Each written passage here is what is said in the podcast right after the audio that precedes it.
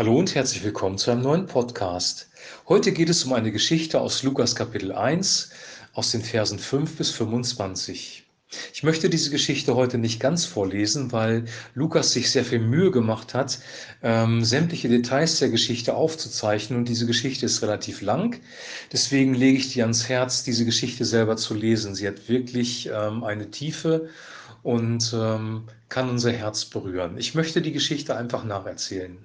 Die Geschichte handelt von einem Ehepaar, nämlich von Zacharias und von Elisabeth. Zacharias war Priester im Tempel und ähm, hat seinen Dienst sehr, sehr aufrichtig und sehr, sehr hingegeben gemacht. Lukas beschreibt die beiden als sehr hingegebene Gläubige und dass sie in allen Satzungen Gottes untadelig gelebt haben. Also sie haben ein perfektes Glaubensleben geführt und waren für andere ein großes Vorbild. Trotzdem waren sie vor Schicksalsschlägen nicht gefeit, denn Elisabeth war unfruchtbar und die beiden konnten keine Kinder bekommen, was in der damaligen Zeit ein großes Problem war, eine große Schande in der Gesellschaft, weil Kinder die Altersversorgung waren, ähm, die Altersversicherung, wenn man so will, und außerdem als ein Segen Gottes angesehen ähm, waren, was sie wirklich auch sind. Und wenn man keine Kinder bekommen hat, dann hatte man ähm, ein Problem. Dieser Mann Zacharias ist dann äh, gelost worden für einen Dienst im Tempel. Er sollte das Räucheropfer darbringen und geht in den Tempel rein. Ähm, hat das wahrscheinlich schon viele Male getan. Er kannte sich sehr gut aus mit den Ritualen im Tempel und plötzlich passiert was Unerwartetes, nämlich ein Engel erscheint ihm plötzlich der Engel des Herrn. Der Engel Gabriel. Und dieser Engel tut ihm kund, dass er einen Sohn bekommen wird, nämlich Johannes den Täufer. Und dann prophezeit der Engel über Johannes, dass er als Kind schon mit Heiligem Geist erfüllt sein wird, viele im Volk Israel zu Gott bekehren wird, die Herzen der Väter zu den Kindern bekehren wird, dass er ein Volk zubereitet für den Messias, für Jesus, den König, der kommen wird. Also der Engel macht Zacharias klar, dass es hier um eine wichtige Person geht, nämlich um Johannes. Zacharias ist erstmal geschockt und ähm, versteht das nicht und stellt das auch in Frage, weil er offensichtlich schon älter ist und seine Frau auch und fragt den Engel, wie das denn geschehen soll. Ich bin doch schon alt und hoch betagt und meine Frau auch. Dann äh, macht der Engel etwas Seltsames. Er lässt Zacharias stumm werden und sagt, weil du meinen Worten nicht geglaubt hast, musst du stumm bleiben bis zur Geburt des Kindes, ähm, die sich erfüllen wird.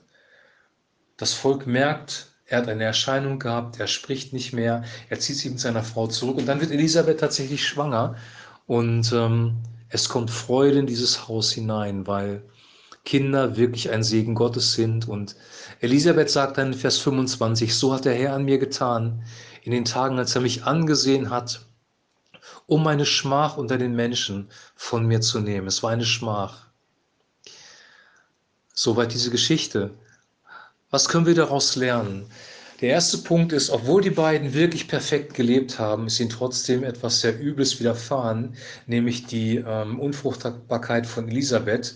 Und das zeigt, dass nicht immer Schuld hinter allen Problemen steht. Wir haben manchmal so ein religiöses Denken, dass wenn jemand in Schwierigkeiten kommt, dass Gott gegen ihn ist oder dass Schuld in seinem Leben sein muss, was auch mal sein kann, aber nicht sein muss. Und hier war es offensichtlich nicht der Fall. Die beiden waren wirklich hingegeben an Gott und trotzdem hatten sie dieses Problem. Der zweite Punkt ist, dieses Problem ist für Gott nicht zu groß. Er schickt den Engel Gabriel und verkündet Zacharias, du wirst einen Sohn bekommen und sollst ihn Johannes nennen. Gott hatte das schon vorher geplant. Er hatte vorher geplant, diesen Johannes in die Welt kommen zu lassen. Er hatte vorher geplant, ihn mit Heiligem Geist zu erfüllen. Er hat vorher geplant, dass er ein Vorläufer von Jesus ist und das Volk zurückführt zu Gott. Johannes war berufen, bevor er geboren wurde. Er war auserwählt, bevor er geboren wurde. Gott hatte einen Plan mit ihm, als Johannes noch gar nicht auf der Welt war. Gott hat eine große Agenda, einen großen Plan. Und dieser Plan wird trotz aller widrigen Umstände, die vielleicht manchmal da sind, immer in Erfüllung kommen, weil er allmächtig ist, weil er alles sieht und weil er alles vorbereitet hat. Diese Geschichte soll in uns den Glauben an einen großen Gott bewirken. Wenn wir das hören, was, was Lukas über dieses Ehepaar schreibt, über den Engel Gabriel, über Johannes, dann ist das extrem glaubensstärkend. Glaube an einen großen Gott. Und glaube, dass Gott sogar in unmöglichen Situationen wirken kann, auch wenn wir vielleicht in unserem Glauben am Ende sind, weil das war bei Zacharias der Fall. Gott hat die beiden megamäßig gesegnet, er hat ihnen Johannes geschenkt. Johannes hat wirklich viel bewirkt. Menschen sind zu ihm gekommen, haben sich taufen lassen, haben ihre Sünden bekannt und dann ist Christus aufgetaucht und hat ähm, die vorbereitete Situation übernommen, wenn man das mal so sagen darf.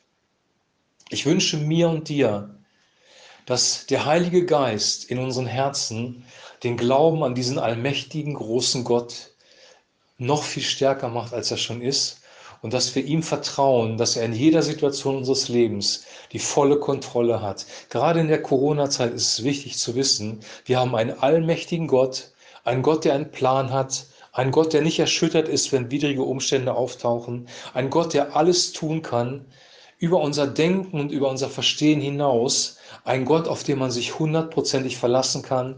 Ein Gott, der seine Zusagen einhält. Ein Gott, der Segen und Leben schenkt. Denn das ist das, was Elisabeth empfangen hat. Elisabeth hat die Zusage Gottes in Realität gesehen und sie hat Segen und Leben von Gott geschenkt bekommen. Ich lege dir jetzt wirklich ans Herz, diese Geschichte noch mal ganz zu lesen, weil da sind sehr, sehr viele geistliche Wahrheiten drin, die man in der Kürze der Zeit gar nicht besprechen kann. Und bitte vorher Gott, dass er dich berührt durch den Heiligen Geist, dass er Glauben in dir bewirkt und dass er dir zeigt, was alles in dieser Geschichte drin steckt. Ich wünsche jetzt ein super gesegnetes Wochenende, einen guten Sonntag und wir hören uns Montag wieder. Shalom.